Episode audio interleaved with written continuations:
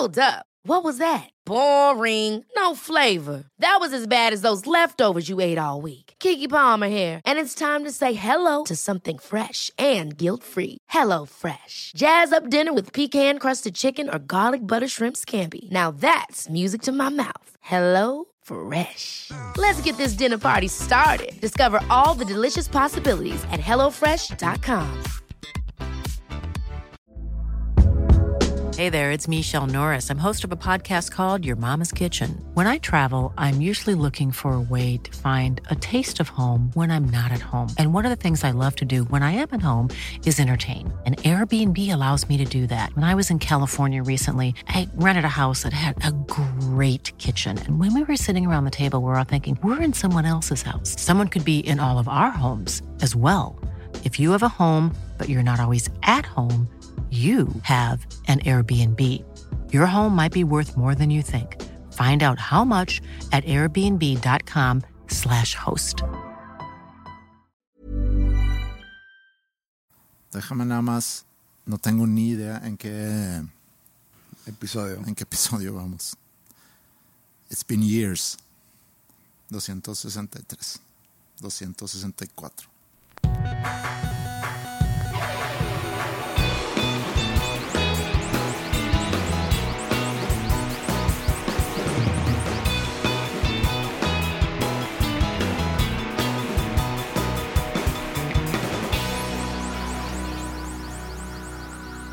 Bienvenidos a Dos Nombres Comunes, episodio 264. Hola. Ha pasado tiempo. Tampoco es para hacer un resumen de todo lo que ha pasado durante verano. Es que según tú, seguimos en verano, ¿verdad? No, hoy es otoño. Oh, hoy es otoño, perfecto. Muy bien, nada más Hoy, exactamente hoy. aclarando. Ah, el 21 de septiembre ya En es ok. septiembre empieza el otoño. Hay obviamente cosas que han pasado. Eh, Yo he extrañado estar aquí, pero Digo, puede- no, sé, no sé ni cuánto tiempo pasó. pues yo creo que Más de tres meses, seguramente. sí, por ahí. ¿Sabes lo que más extraño con este momento? Que El hacer lo que acabo de hacer. Poner mi teléfono en airplane mode y apagar el mundo. Pero eso no lo haces tan seguido, porque No, las sí grabaciones anteriores ahí está, cague y cague la madre. ¡Ping! No, güey, pa- para empezar, nunca tengo volumen en mi teléfono, entonces el ping nunca Ah, no, suena. no, pero no era ping, era. sí, güey. Oye, eh, bueno, nada más quiero dar un disclaimer. Ok. No se, no se acostumbren tanto Ok, a que va a seguir saliendo esto porque todavía me faltan a mí cosas. Este, me faltan unas giras de esas que me voy dos, tres semanas. Entonces, ¿está bien? nomás diciendo, porque, ah, con madre, ya regresaron. Dos seguidos, tres seguidos y luego no va a haber en cinco seguidos. Vamos a play it by ear, tanto nosotros como nuestra audiencia. Sí, viviendo el día. Juan, Lisa, Ana y Pedro. Saludos a nuestros cuatro escuchas. Pero algo que sí quisiera platicar contigo de lo que ha pasado, porque tampoco se va a tratar este episodio de todo lo que pasó en estos eh, meses. Recuerdo que pasaron muchas cosas en el mundo Sí. que yo decía, puta, estaría con madre hablar de esto. Hoy en día no tengo recuerdo ni tengo una lista de esas cosas, pero pasó más de cinco veces que pensé, que chinga, estaría A mí, a mí me pasa, esto. a lo mejor a diferencia de ti, lo que yo hago es, yo tengo en mi teléfono un apartado en Notes que se llama DNC y ahí voy apuntando cosas. Pero también me pasa que anoto cosas, pasan tres semanas y vuelvo a las notas digo, pues sí, en su momento sí estaba bien para hablar de eso, pero como que ya, ya se fue el tren. Sí, sí, sí. Entonces, Sí te sigo. pero me pasó algo y eh, como sabes, fui a, en julio, fui a Milwaukee, Milwaukee. ujú, eh, que está en el estado A de, ver, ¿en qué, ¿En qué película fue eso? no sé, ¿No viste Wayne's World? sí la vi, pero no me acuerdo de eso. Me acuerdo de cosas de la película, de la 1, 2 que y Wayne's 2. World les dan este, boletos para ver a, a Alice Cooper Ah, sí. en Milwaukee.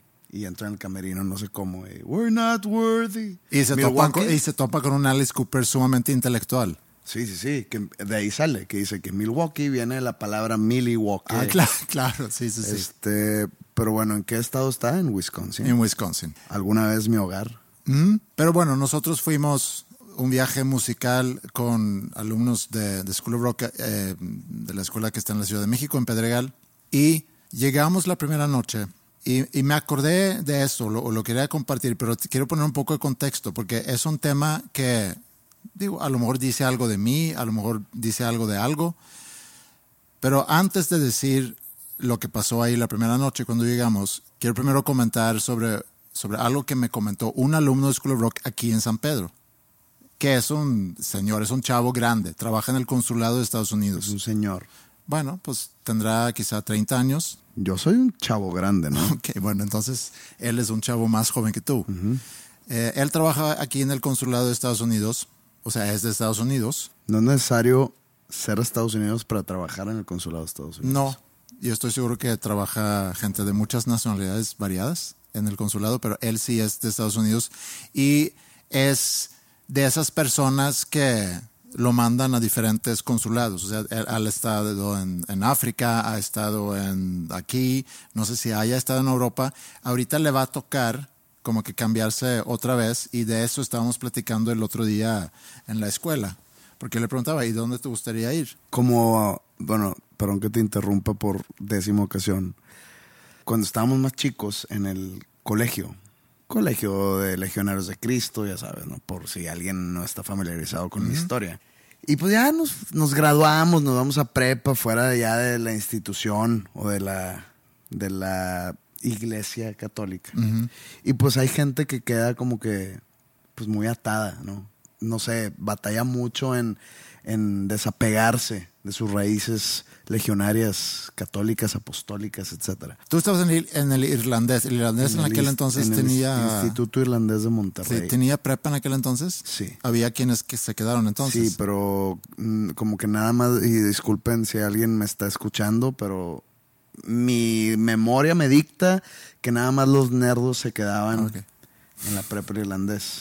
Y tú no. No, yo no. Yo no era de los nerdos. Este. Pero bueno, muchos de los nerdos que se quedaban, pues se quedaban ahí, o los que querían como que seguir explorando su vocación, o los nerdos, o los que sus papás tenían unos lazos muy fuertes con legionarios y los obligaban a quedarse. Total, se quedaba un porcentaje muy bajo de la generación.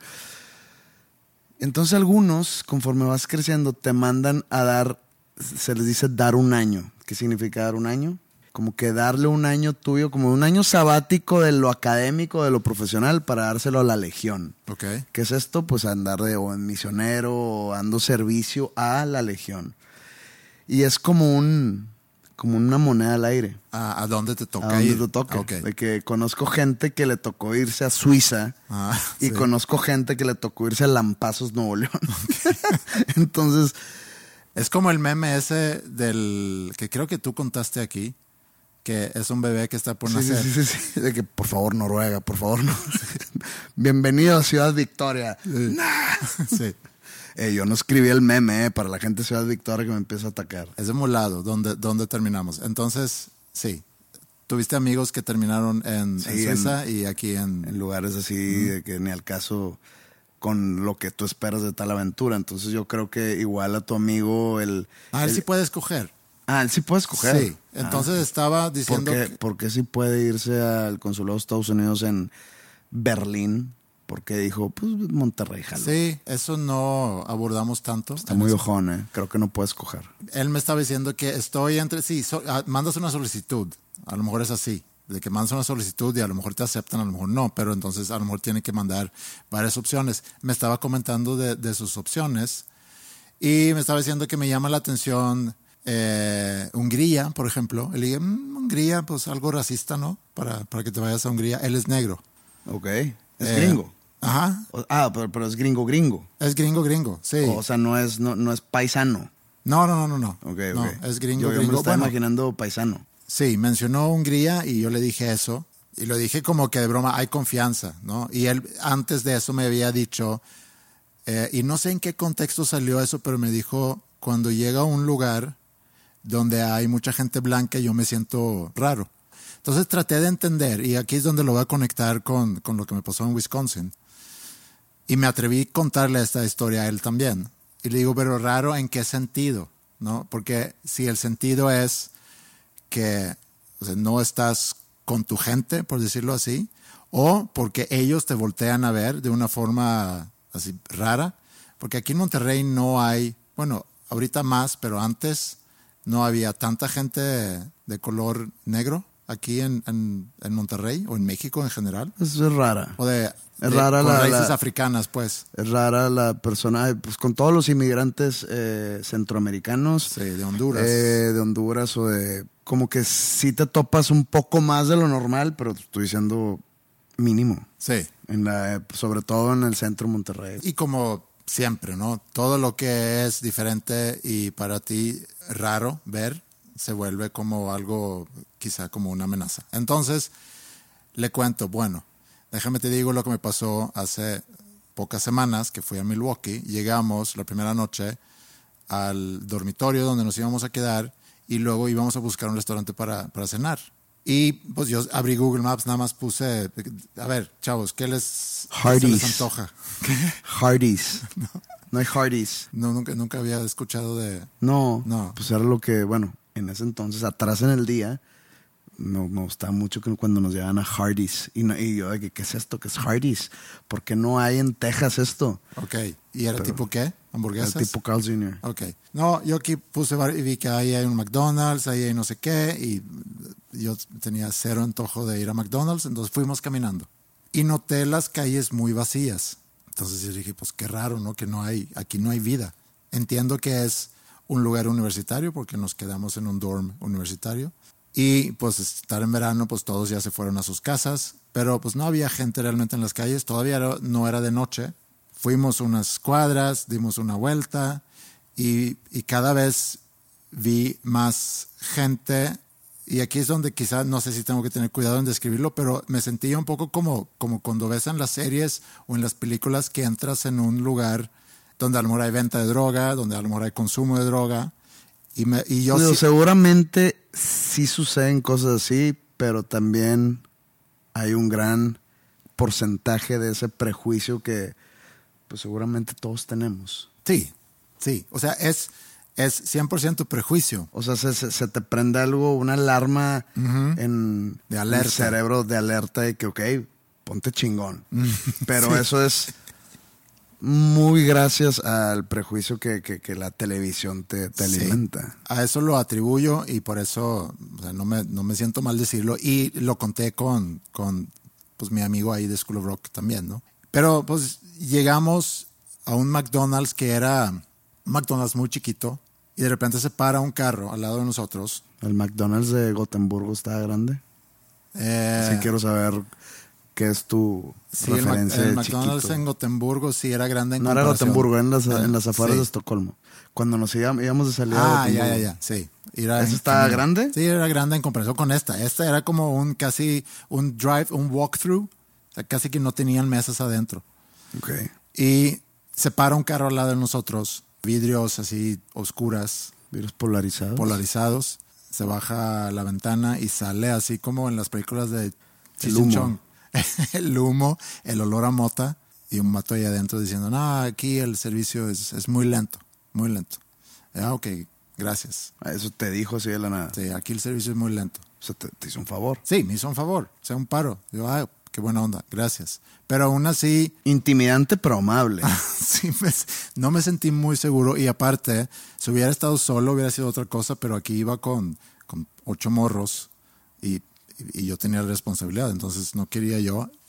Y otra vez, los prejuicios, pensando en que, oye, aquí va a haber un drive-by shooting en cualquier momento, mejor nos vamos a otra zona para buscar qué cenar. Y ya. Entonces, era nada más eso de que como los prejuicios y cómo llegas a un lugar nuevo, donde, donde te topas pues con gente y con tipo de gente que ¿Has ido a Asia? no. O sea, ¿tú crees que si, o sea, al momento que desembarques, no sé, en Japón, van a ir unos karatecas a buscarte pelea o algo así? ¿O, o qué te imaginas cuando llegas a Japón? O de que la gente que viene a México dice que, pero no tomes el agua. Ah, pues así era yo. Cuando yo llegué a México. O de que llegas vez, y piensas que, que las calles son de tierra y que, los, que, que el transporte es en burro y que hay cabrones jetones abajo de, de, de árboles echando siesta. ¿O qué pedo? Todos con zarape. Pues no, güey. Así no es la vida real.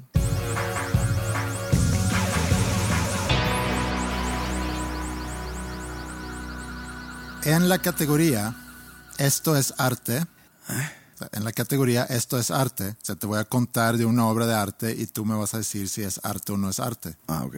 Y creo que es, creo que es un tema que te puede gustar. ¿En qué categoría? O sea, ¿qué- qué- ¿de qué estás hablando ahí? ¿Una revista? No, ¿Una entrega de premios? no, no, no, en la o sea, yo le estoy llamando la Ah, categoría. O sea, como que si fue Eh, Como el, como el tema. como el tema. ¿Esto es arte o no es arte? Ah, ¿Qué opinas? A Sí. ver. De que una, un, un- una banana pegado en la pared con scotch. Sí. Este es un poquito más elaborado, pero sí tiene un, un twist interesante.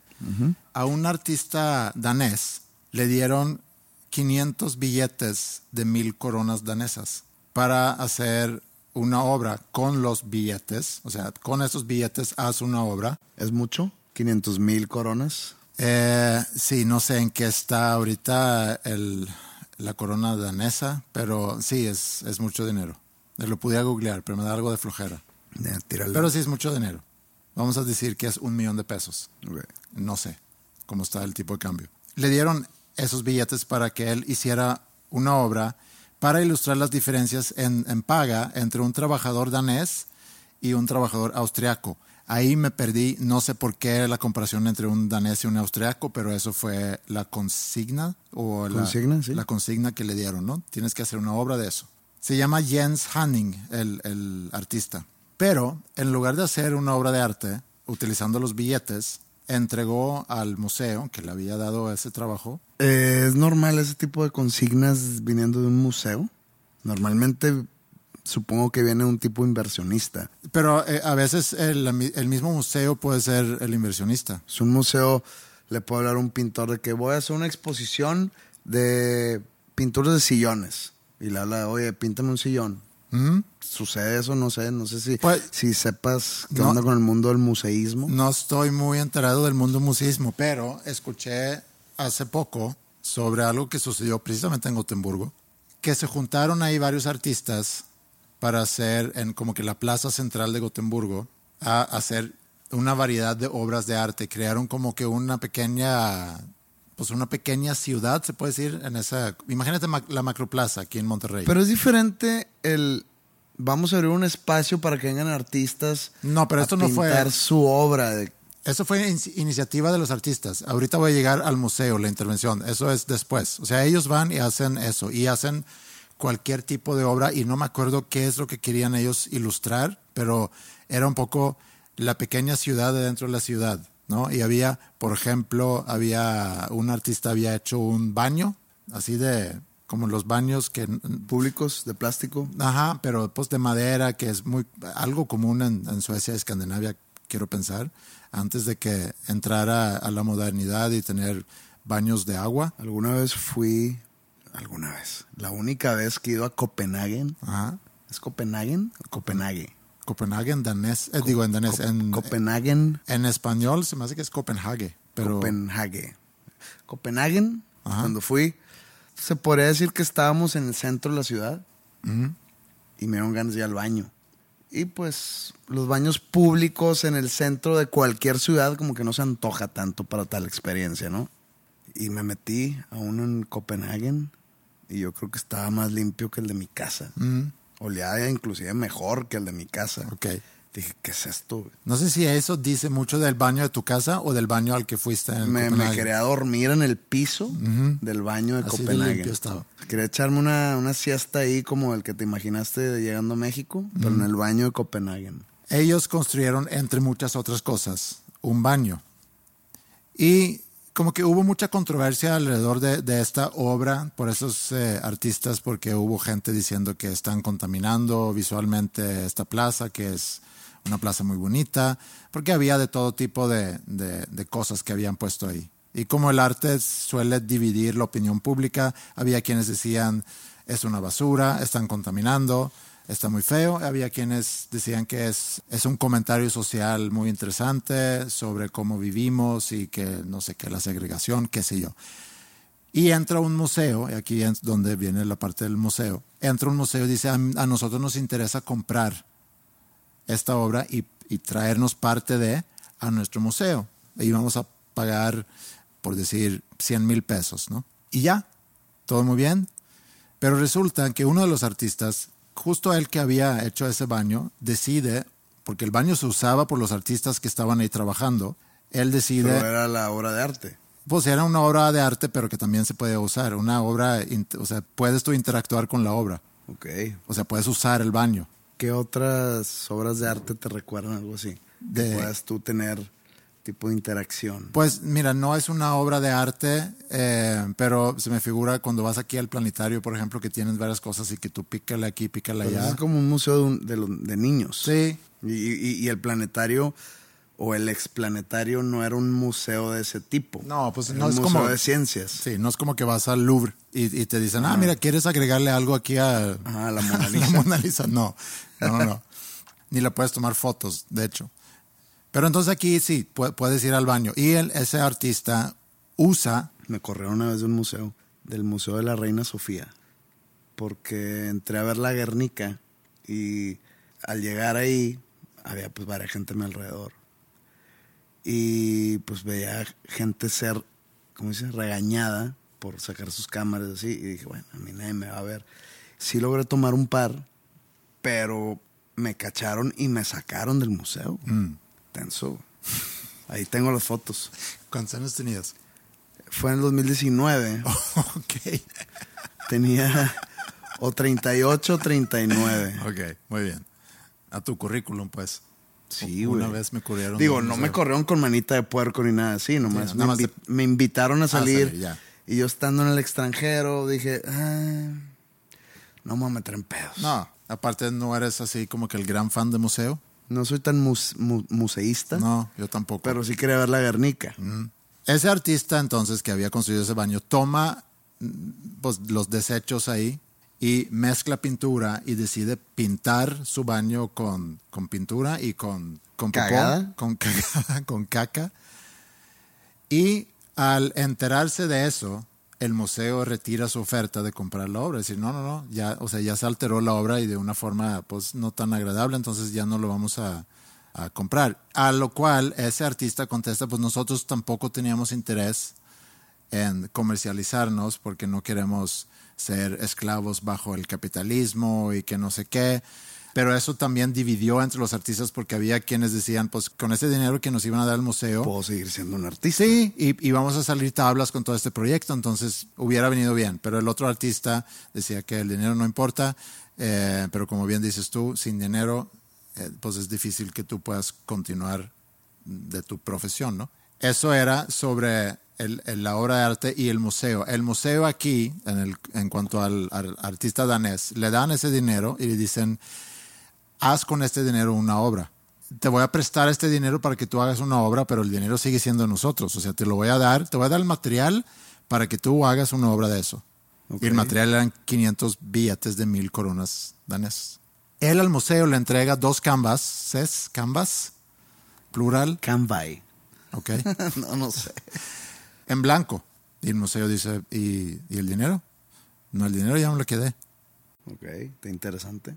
Y dicen, no, no, no, pero el trabajo era hacer una obra de arte con los billetes. Pues aquí te entregué la obra de arte. ¿Es historia real? Sí. Ok. Adivina cómo se llama la obra. Ah, es, es un acertijo. No, o sea, la anécdota no es terminar con eso, sino nada más es si puedes adivinar cómo se O llama. sea, no es el de acto 1. No, no, no, ¿Cómo no. se llamó la obra? Eh, ¿Cómo se llamó la obra? ¿Cómo se llamaba la obra? Eh, Buen nombre. Mentiras blancas. No, take the money and run. Agarra el dinero y corre. Ok. Le piden regresar el dinero, pero él dice que solo es una obra lo que yo les acabo de entregar si yo me quedo con el dinero. Y entiendo el punto. O sea, él dice, es que en sí, lo que yo les entrego, el que yo me haya quedado con el dinero, y, y su comentario social es que a los artistas le pagan poco por, por sus trabajos, entonces aquí estoy matando no sé cuántos pájaros en un solo tiro, les entrego algo que en sí tiene un valor anecdótico, se puede decir, sea, en, en sí el, el, el canvas en blanco. canvas en blanco o pintados de blanco. no, no, no. ah, Vacías, a su cuenta. Enmarcados. Nuevos. Nuevos. Vírgenes, pues. Ok. Y él dice, la obra se llama Take the Money and Run. Yo me quedo con el dinero. Si yo les regreso el dinero, pues la obra pierde, la obra pierde totalmente su, su valor. ok. ¿Es arte o no es arte? Mi respuesta va totalmente ligada a lo que sucedió después. Bueno, yo no sé exactamente qué pasó después, pero lo que sí sé es que la obra en sí fue un éxito. Entonces, pues la, la pusieron en el museo. Y, y sí, o sea, porque ahí estaba, no, no- como que no les quedaba de otra. Pues eso es lo que, lo que el artista... Pues entonces sí es una, es una gran obra de arte, cómo se los hizo pendejos. Sí, o sea, generó muchas visitas y hay especialistas que lo consideran una obra de arte en la categoría crítica institucional, o sea, su crítica hacia el, el mismo museo. Es como Rage Against the Machine, la banda. El, digamos, la característica principal de esa banda está en el nombre, ¿no? Vamos a gritar en contra del, del establecimiento o la máquina, como le dicen, ¿no? Sí, sí, sí. O The Man, el hombre. Entonces, todas sus canciones hablan de eso, de injusticia social, de anticapitalismo, etcétera Pero muy in your face. muy in your face. Ajá. Y ellos siempre estuvieron en una disquera transnacional. Sí.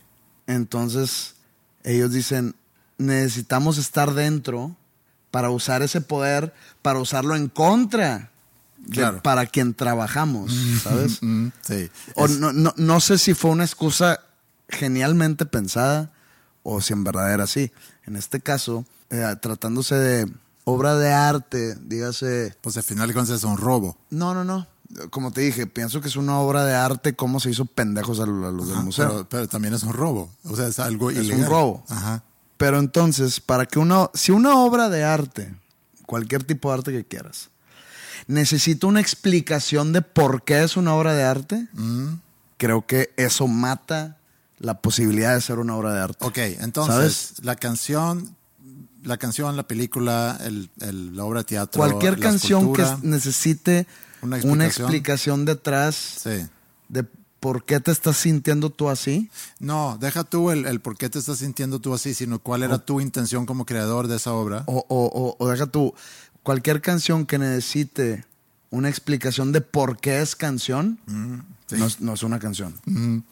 Sí. ¿sabes? Ajá, sí. Es como, imagínate mi siguiente disco, el track 1, sea yo haciéndole "Uh", por tres minutos. No, pues qué gran canción, güey, no es una canción, es un, es un güey haciendo "Uh". Sí. No, es que es una canción porque el U es un fa, entonces no sé, si yo caigo en eso, desvalido totalmente la canción como canción. No sé, es mi opinión. Entonces creo que ya hablando bien serio, quitando esa de que es una obra de arte como se lo hizo pendejos, ya hablando en serio, creo que no es una obra de arte porque necesita el contexto de por qué es una obra de arte. O sea, nadie puede llegar a interpretar por sí mismo eso lo que dijiste de eso de la crítica desde el interior Ah, o crítica institucional. sí. crítica institucional o sea nadie va a entender porque son dos canvas Sí, sin explicación no lo entiendes. no Sí. entonces y por más que diga ahí el nombre este take the money and run no te da explicación alguna entonces creo yo que no califica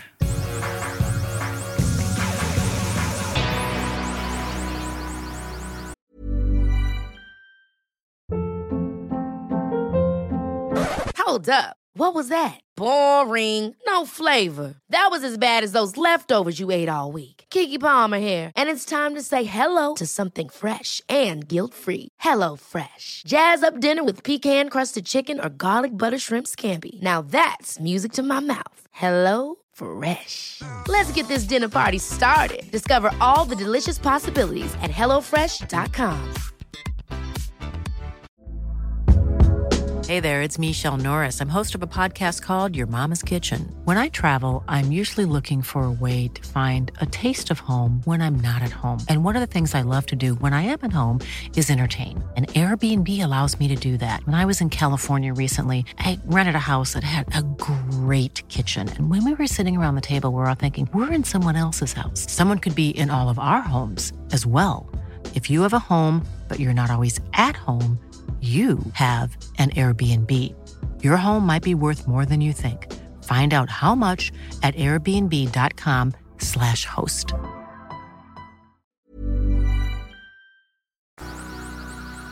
El otro día escuché una conversación sobre un tema que me llamó mucho la atención. Esto es un poquito más filosófico, si lo quieres ver así. Y está relacionado levemente con, con... Quería escuchar la entrevista que hizo Robbie a, a Jumbo, a Clemente y a, a Flippy. Y como que no llegué al episodio, sino llegué al episodio donde entrevista a Poncho de Nigris. Y dice, bueno, pues pico a ese episodio y luego pico al canal y luego ya ahí escojo. Es como que era mi, mi forma de llegar al episodio. No me preguntes cómo me logré perder tanto en YouTube, pero... Y empecé a escuchar el episodio de Creativo con Poncho de Nigris y como que me cautivó y, y me quedé escuchando, no todo el episodio, pero un rato. Porque empiezan a hablar sobre, sobre la llenadera. El, el- ¿Qué es eso? O sea, él dice Poncho de Nigris que pues es un personaje aquí de, de Monterrey que acaba de participar y hacerse aún más famoso. O sea, era un famoso antes, pero ahorita aún más famoso participando en, en qué canal, no sé, pero en, En la casa de los famosos. en la casa de los famosos, ¿no? Eh, supongo que en Televisa. Sí, a lo mejor era Televisa. No lo vi, pero o sea, me topaba de repente con comentarios acerca de... Fíjate, Es como un Big Brother, ¿no? hemos tocado aquí el tema de la monocultura, como ya no existe. Creo que es lo que, entre que si Taylor Swift lo que está sucediendo con su gira multi, multi, multimillonaria, eh, lo que sucedió con Barbie y con, ¿cómo se llama la otra película? Oppenheimer. Oppenheimer, sí. Y eso de la Casa de los Famosos es lo más cercano que hemos estado de un tipo de monocultura desde los noventas, quizá. A ver, pero puedes tú... Monocultura, Sí, habla- pero sí hablamos de monocultura, pero pónmelo otra vez en contexto con lo- los ejemplos que acabas de dar. Monocultura es cuando, por ejemplo, en los noventas, que los medios eran muy limitados, en cuestión de números, o sea, de, de- de cantidad de, de lugares donde sacar noticias o la oferta en cuanto a medios de música o de cine. Pues haz de cuenta que MTV dictaba qué es lo que nos gustaba. Todo mundo, en, no sé, en la finales de los noventas, si tenías cierta edad, cierta edad y eras mujer, eras fan automáticamente de Britney Spears. Sí, ok. Pero todas las morritas. Y pasa lo mismo ahorita Y haz de cuenta Taylor que, no sé, en las películas, cuando salió la, la primera película de Batman, todo el mundo la vio. Todo el mundo, ¿por qué? Porque era, los cines tenían dos salas. No eran ahorita que son 20. Sí. Y era Batman y, no sé, otra Ajá. película. Y todo el mundo iba a ver Batman porque en todos los cines estaba. Este, es, a eso se refiere Sí. la gente con monocultura. Y- sí. Y- Empieza a ver redes sociales, empieza, pues MTV vale madre. Ahorita hay no sé cuántas plataformas de streaming, no sé cuántos canales de televisión, muchos han caído, muchos siguen. Eh, todos los medios, imagínate, todos los medios digitales que existen. Entonces ya te bombardean por todos lados. Entonces ya, ya también Spotify, pues es on demand, ¿no? Tú escuchas la música que tú quieres en el momento que tú quieres. No te tienes que esperar Claro. escuchando la estación de radio de rock para escuchar la canción de Nine Inch Nails, ¿no? Entonces te metes, entonces ya se muere eso de la monocultura, pero haz de cuenta que de repente en pleno 2023 puedes ir un viernes a una reunión en casa de un amigo y la mitad de las personas están hablando de la casa de los famosos Ajá. y luego el sábado este vas al estadio a ver al Monterrey y escuchas alrededor siete veces que están hablando de Wendy Ajá. y luego después vas a cenar con amigos a un restaurante y la plática se torna hacia allá, entonces dices, tu madre, este pedo sí está en todas Sí, partes. sí. Yo me acuerdo mucho cuando estaba en prepa, salió en Suecia la serie de Twin Peaks. Y pon tú que el episodio era el domingo o el, o el lunes y el, día, y el día siguiente era la plática en la prepa. Eh, Sí, pues sucedió algo aquí similar con Game of Thrones, ¿no? sí, también. Y, Eh, y- y no recuerdo, digo, hace 10 años, eh, lo, yo lo veía en vivo, pero no recuerdo esa euforia con Breaking no, Bad, por no, no, no, no. Es que sí, es, es mucho más, mucho más amplio, mucho más comercial Game of Thrones, pero tampoco he escuchado a alguien que haya visto Breaking Bad que haya dicho, "Ay, no me gustó, sino todo lo contrario. pero no, no, no es tan, quizá tan amplio como logró ser Game of Thrones. Pero sí es interesante lo que comentas de que estamos ya entrando en otoño, dejando atrás un verano donde había dos películas blockbusters. Dos.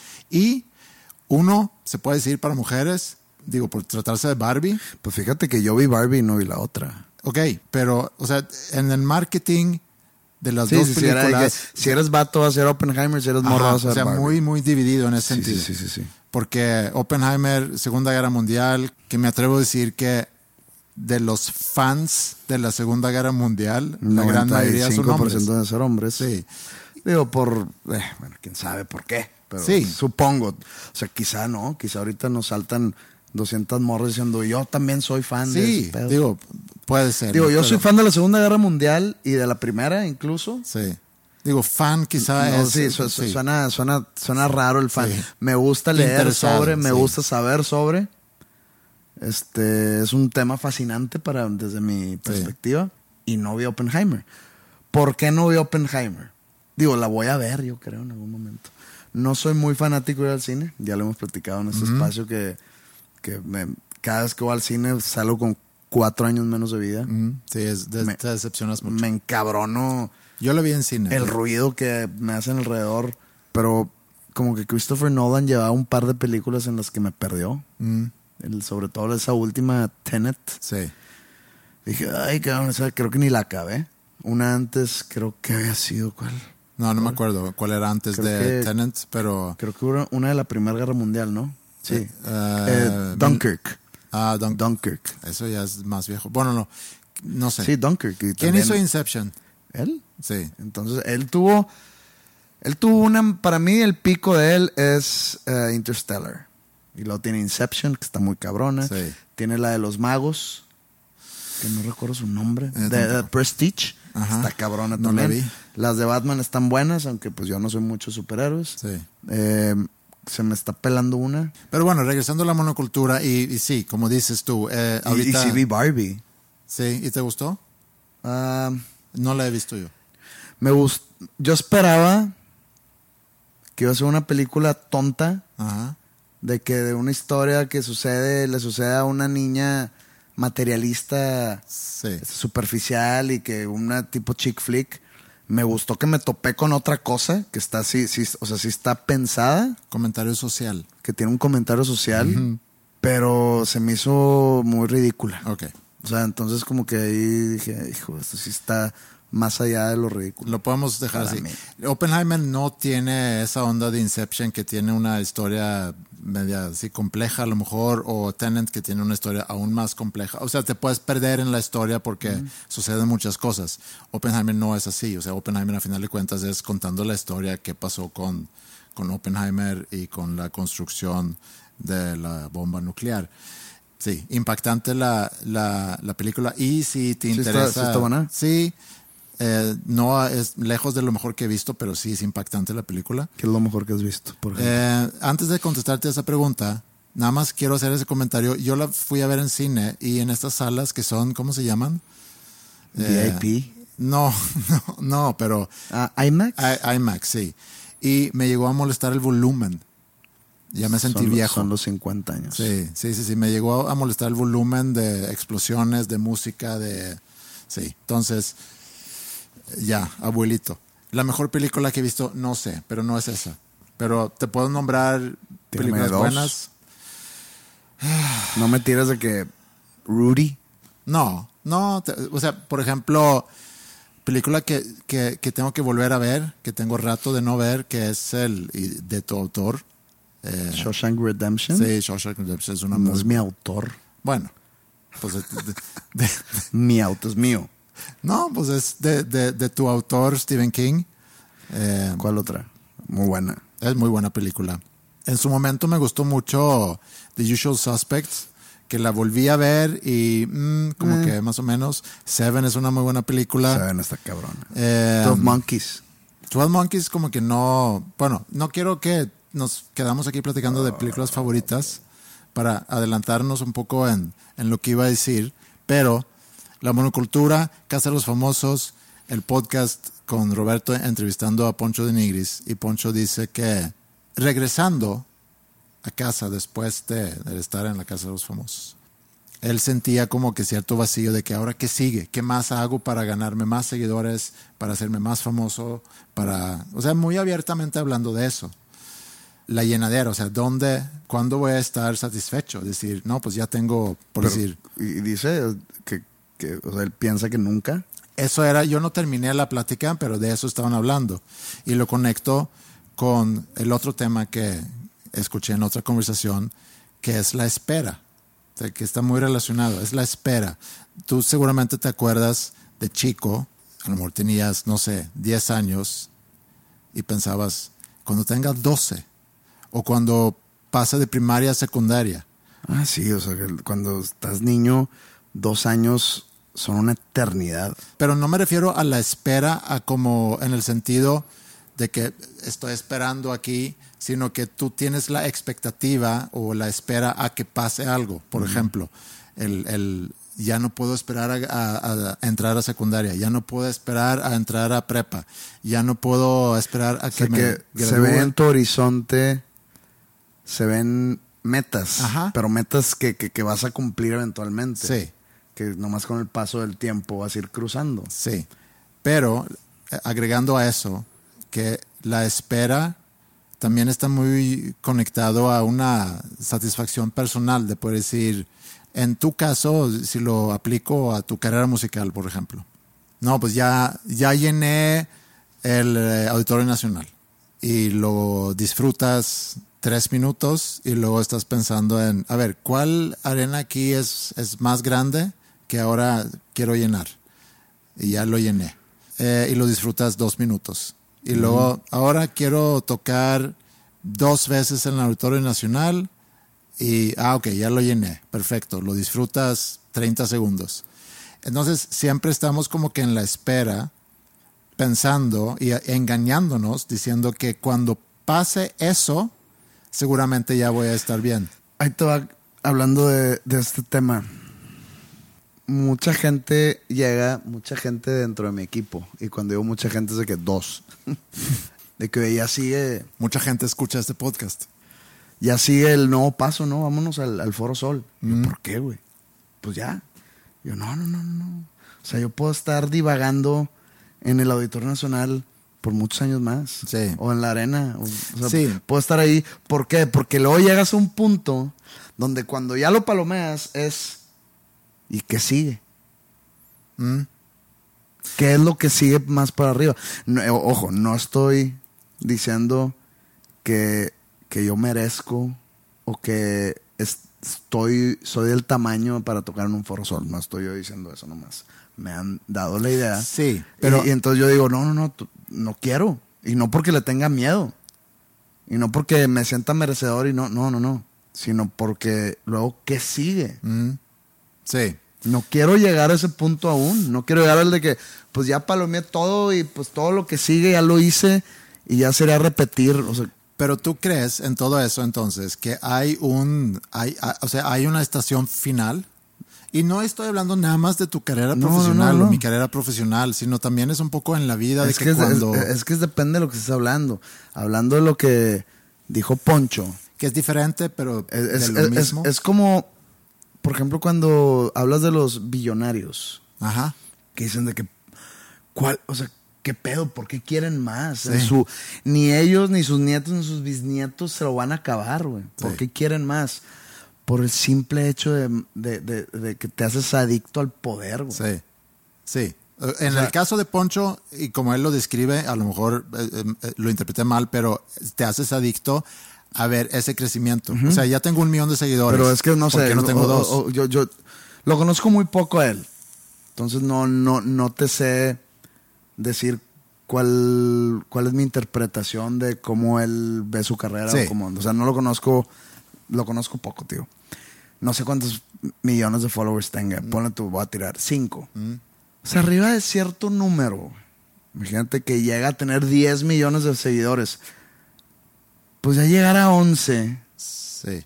no debería significar gran cosa. O sea, ya No, pero 10 millones de personas no, no te las imaginas. No, no, no, o sea, no te imaginas la cantidad de gente. Es más, es, es más gente de la que, de lo que hay suecos en el mundo. Sí. Entonces, no, de hecho. Sí, O sea, sí, tú me has dicho que hay nueve suecos, en, nueve millones de suecos en el mundo. Sí, hay 10 a lo mejor, pero Diez, sí. pero, o sea, no, te, no, no, te las- no, no tienes la- el poder mental para visualizarlo, pero Instagram y las redes sociales te ponen un pinche número Sí. y como que te, te adiccionas a verlo crecer y crecer Ajá. y crecer y quiero otros días y que... Sí. O sea, eso es la llenadera, que no La hay llenadera, ajá. ¿no? Que tengo Lo- 10, lo- pero ¿por qué lo- no tengo 100? Lo sensato es, ¿para qué quieres otros días, Sí. güey? La neta. Sí. Pero esa adicción, y, y esa adicción no, no en mal sentido, no, no, no te deja parar porque pues no, no quieres llegar a un a una meta, no quieres decir ya, ya terminé game over. Sí. No, no es como un juego de Nintendo que lo acabas y ya cambio, cambio de cassette. Cu- Cuando yo lo escuché, también pensé en, en cuando te haces famoso y, y si te importa mucho eso, el hecho de ser famoso. Digo que vamos a desligarlo porque, digo, te conozco y sé que a ti te interesa mucho tener una carrera musical porque es tu profesión. A ti seguramente no te interesa mucho ser famoso. Ahora, Viene con. viene con, ¿no? Pero si pudieras escoger a lo mejor, y no, no es para hablar particularmente de tu carrera ni, ni la fama, pero he pensado que qué difícil si, si tu enfoque es hacerte famoso y, el, y va a llegar un día donde pues tu popularidad porque ya no eres relevante, porque ya no saliste en no sé dónde, porque ya nadie te contrata y, Y no tienes un legado artístico detrás. no, exacto, ¿no? Si, si es por la pura fama, eh, entonces pues se, te va- se van a olvidar de ti y eso ha de ser muy, muy difícil tener que lidiar con eso. Entonces, eso es hablando de la llenadera, pero regresando a lo de la espera, es el cuando abres o, o arrancas una empresa o cuando arrancas una banda, que es diferente. Cuando arrancas una empresa lo haces con, con la idea de que esta empresa me va a generar un ingreso que me va a permitir un sueldo y que me va a pedir, pedir crecer económicamente, profesionalmente. Cuando tú arrancas una banda, pues a lo mejor tu único deseo es poder tocar en, en el patio de Café Iguana O conocer morras. o conocer morras, sí. Pero cuando arrancas una empresa o cuando en tu caso se dan cuenta que, oye, estamos como que construyendo una carrera y hay gente que está dispuesta a pagar, de ayudarnos a, a grabar y luego vender shows y demás, como que empiezas a ver que hay una forma de vivir de eso. Y luego a lo mejor dices, en tu caso, pues cuando tocamos en tal lugar o cuando vendemos tantos discos o cuando yo mensualmente pueda ingresar, porque también siempre hay ese ligue económico y es lo mismo independientemente a lo que te dedicas, ¿no? El, si estás emprendiendo, que voy a, voy a poner en, el mismo, en la misma categoría aquí el, el manejar tu propia banda como un emprendimiento, porque es tu negocio propio, a final de cuentas, como arrancar un negocio vendiendo lo que sea, ¿no? Y tienes tus metas de que cuando eh, logra ingresar tanto para poder hacer tal cosa y luego ya estás como que constantemente esperando ese algo que va a pasar según tú en el futuro, en lugar de quedarte, no, no que te quedes estancado, sino que puedas contentarte con, con lo que tienes. Eso es muy difícil. Eso era la plática sobre la espera. Y luego hablé con mis amigos el fin de semana que tú conociste en Suecia. Se habían juntado eh, en una casa de campo para pasar el fin de semana y ahí nos conectamos, hablé un rato con ellos y justo cuando yo les llamo para integrarme a la plática, estaban hablando sobre dónde se ven en 10 años. Y cuando me preguntaron, "Bueno, Andreas, ¿tú dónde te ves en 10 años? Y lo primero que pensé era mi edad más 10 años y me dio un poco de, Sí, yo también me preocuparía, cabrón. Sí, o sea, voy a tener 60 años. En 10 años voy a tener 60 años y 10 años, pues es nada, pasa muy rápido. Y luego pensé en, en cuando yo era más joven y visualizaba a alguien de 60 años. Uno, visualizaba a alguien ya muy grande, ¿no? Sí, sí. Ya prácticamente retirado. Tercera edad. Tercera edad, retirado. Y pensé, bueno, pues tengo 10 años para realmente armar ese... ¿Tú piensas parar a los 60? No, no, no, no. no. ¿Te O sea, sientes, no. ¿Te sientes con tanque No. semivacío? No, para nada. Pero otra vez, regresando a lo que, a lo que pude haber pensado en mis 20 o mis 30 años, de que cuando tenga 60, pues faltan 40, faltan 30 años, y a esa edad pues ya estás grande y demás. Ahorita faltando nada más 10 años pues sí lo veo con, otra, con otros ojos, con otra perspectiva y no me veo para nada haciendo nada. Pero sí está interesante la pregunta, ¿en ¿dónde sí me veo o qué me veo haciendo en 10 años? Es exactamente lo mismo de lo que estoy haciendo ahorita. Yo espero que se haya evolucionado otra cosa. Yo espero que en los próximos 10 años puedo seguir acumulando experiencias y demás y de ser no sé, de, beneficio de una u otra forma, compartiendo, ojalá, buenas experiencias. Pero sí, al tener 50 años y, otra vez regresando a lo de la espera, o sea, ahorita, y eso lo platicamos también antes de verano, que yo tenía esa sensación de que no tengo nada, o sea, no estoy anhelando nada. ¿qué, es lo que, ¿Qué es lo que sigue? O sea, ¿qué, es, qué, qué puedo yo esperar ahorita? Y y ese motivante, a la vez que necesitamos disfrutar mucho lo que tenemos, también es importante tener como que esa zanahoria o ese... El viaje a Austin. El viaje a Austin, sí.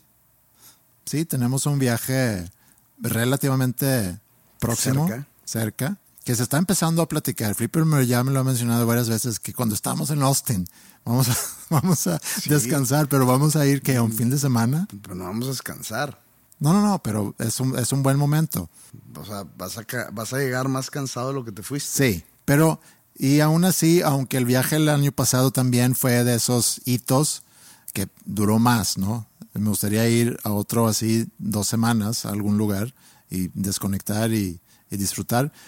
Pero pensando en cosas que son quizá más duraderas, como para mí, una cosa que para mí sigue en la vida es ser, ojalá algún día, abuelo muy pronto. no sé, no sé qué tan pronto, pero... Digamos que en esta década de tus 50 ah, sí, va sí, sí, sí. O sea, cuando cumplo 60, seguramente voy a ser abuelo. No sé, no, sé cómo me sentiría. No tengo yo problemas con eso. No, no, sé cómo me sentiría el tener un podcast con un abuelo. No, pues a lo mejor no vamos a tener un podcast en 10 años. Quizá no. Puedo morir diciendo jamás tuve un podcast con un abuelo. sí. Ok, todo bien.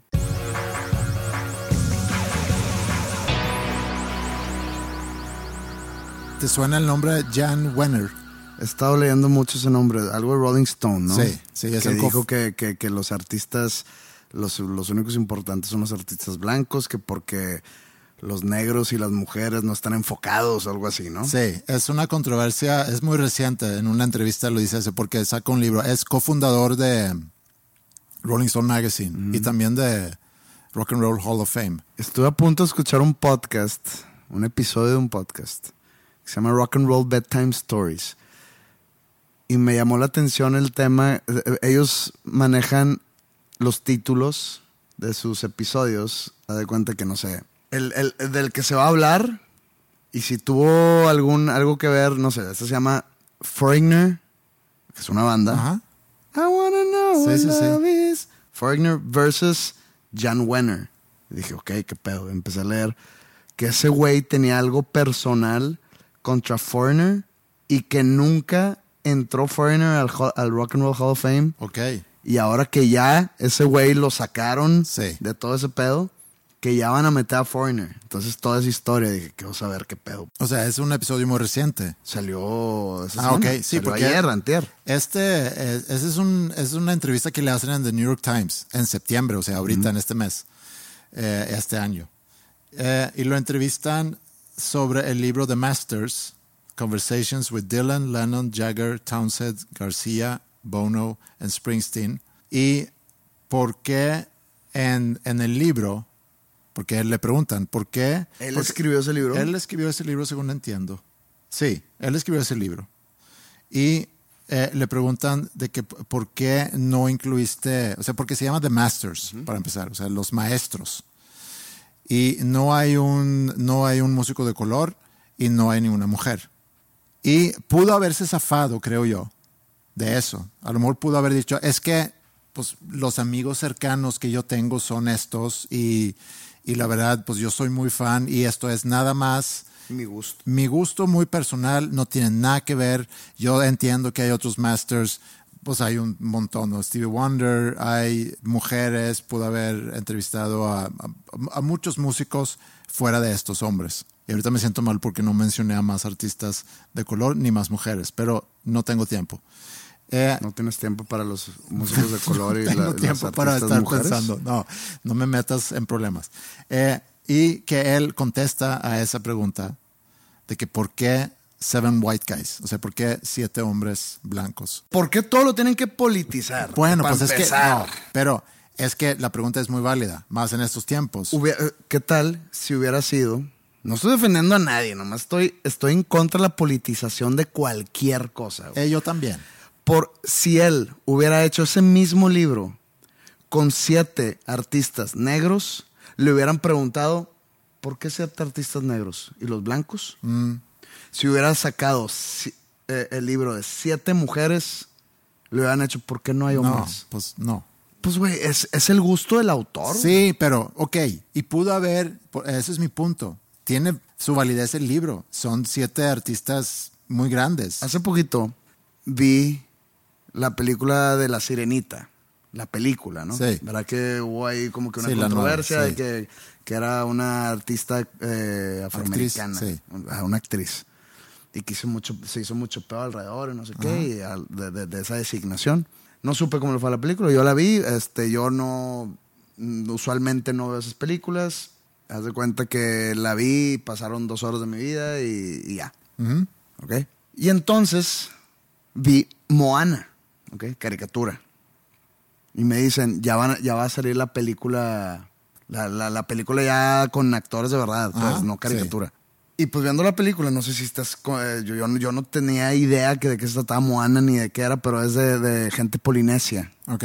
Me cuenta de, de- de- de la gente tipo, no es en Hawái en sí, pero es ese, de, esa etnia. Y digo de que ese güey a huevo va a ser The Rock. Me dicen, de hecho sí. Y le dije, y dije, a huevo van a ser puros actores y actrices polinesios. Ajá. Pues seguramente sí. ¿Y por qué no hacen pedo ahí? Sí. ¿Por qué no hacen, oye, no veo ningún blanco, ningún asiático, ningún afroamericano? Ajá. Pues por, y la, la respuesta es pues porque son polinesios. Ok, pues la, la- la historia de la sirenita es una historia nórdica, güey, donde todos son güeros. ¿Por qué nadie dijo, pues todos son güeros? Sí, pues sí, había mucha gente diciendo eso, reclamando el que hayan escogido a una... Pero ¿por qué los estudios no dicen, Sí. pues porque son güeros todos en la Pues, historia real? Es lo mismo porque nadie hubiera dicho nada si hubiera salido un libro. No Pero- va a haber, no, no va a haber un, mo- un, un- un grupo de movimiento güero diciendo que en Moana live action no hay güeros. Yo vi 10, a lo mucho 15 minutos de La Serenita, porque Mila la quería ver y me senté con ella y me dio flojera y me fui. Digo, mal papá, pero pues sí, es la verdad. Mal pero papá. yo lo que vi era que sí es una actriz afroamericana, ¿no? Ok, pero estaba como que con pelo rojo Sí, ¿no?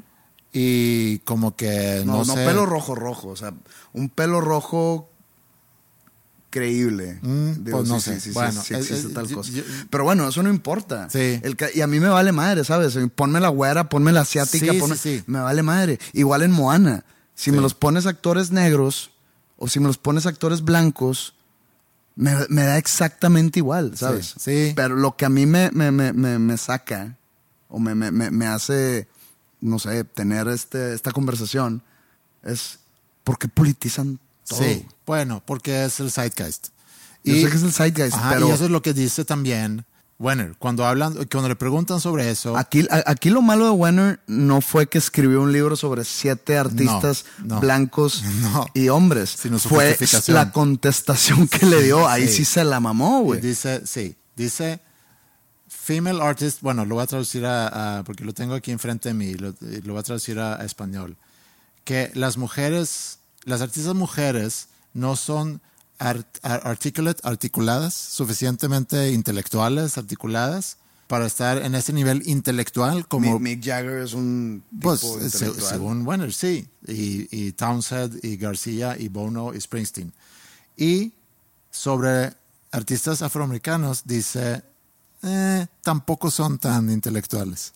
Y eso es lo que hace que en el mismo día lo sacan del Sí, y- Hall of Fame, Digo, del board de Hall of Fame. digo yo, yo estoy de acuerdo en la mierda que le está cayendo porque, porque es una respuesta pendeja viniendo de un güey pendejo. Ajá, sí. yo no cuestiono su trabajo, pues es, es su libro, pues qué. Sí. Pues yo, Bueno, hablando de música y para irnos como que al cierre de este primer episodio después de un largo verano sin su podcast favorito, ¿te acuerdas que hace varios episodios comentamos o comentaste sobre un, una portada generada por inteligencia artificial? así es. Sí, bueno, lo, lo- lo tengo aquí en mi mano, de hecho. Es un disco del artista René Gons, y nos hizo llegar esto, porque escucha el podcast. Gracias, y- René Gons.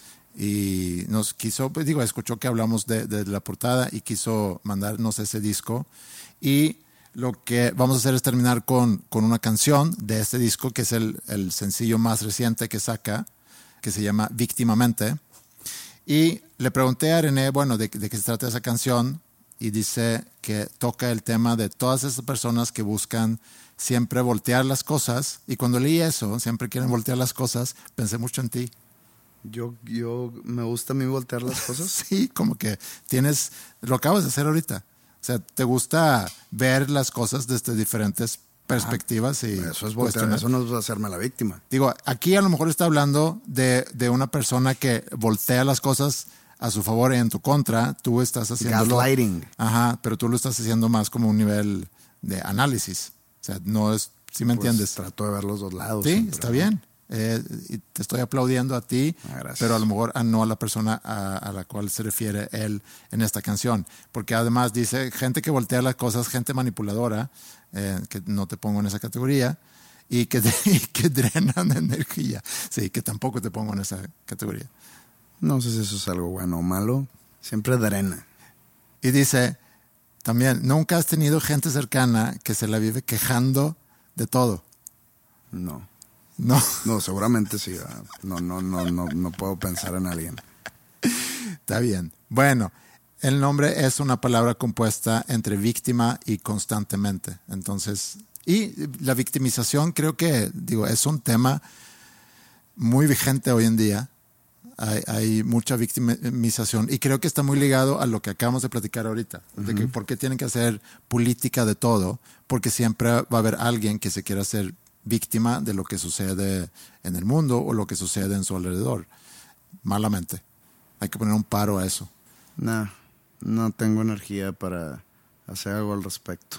El mundo ya está empinado. Hablando de espera, de esperar, Ajá. ¿te digo que estoy esperando? ¿Qué? El meteorito. Ok. Pero bueno, esto fue dos nombres comunes. Eh, qué bueno que están de vuelta. Ustedes como escuchas y nosotros como podcasteros. Fue un placer. Y la siguiente semana creo que sí hay, entonces nos vemos la siguiente semana. Y los dejamos aquí con René Gons y su nuevo sencillo, Víctimamente.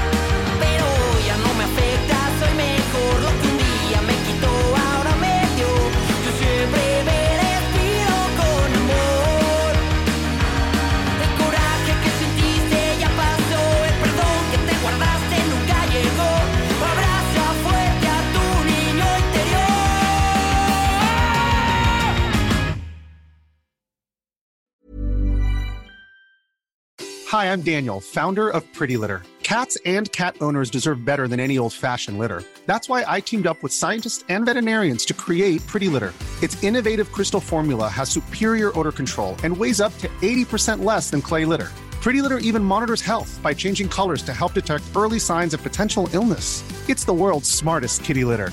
Go to prettylitter.com and use code ACAST for 20% off your first order and a free cat toy. Terms and conditions apply. See site for details. How would you like to look five years younger? In a clinical study, people that had volume added with Juvederm Voluma XC in the cheeks perceived themselves as looking five years younger at six months after treatment. Look younger, feel like you. Add volume for lift and contour in the cheeks with Juvederm Voluma XC. Reverse signs of aging by adding volume to smooth laugh lines with Juvederm Volure XC. For important safety information and to find a licensed specialist, visit juvederm.com. That's J U V E D E R M.com. Not for people with severe allergic reactions, allergies to lidocaine, or the proteins used in Juvederm. Common side effects include injection site redness, swelling, pain, tenderness, firmness, lumps, bumps, bruising, discoloration, or itching. There's a risk of unintentional injection into a blood vessel, which can cause vision abnormalities, blindness, stroke, temporary scabs, or scarring. Talk to a licensed specialist to find out if it's right for you.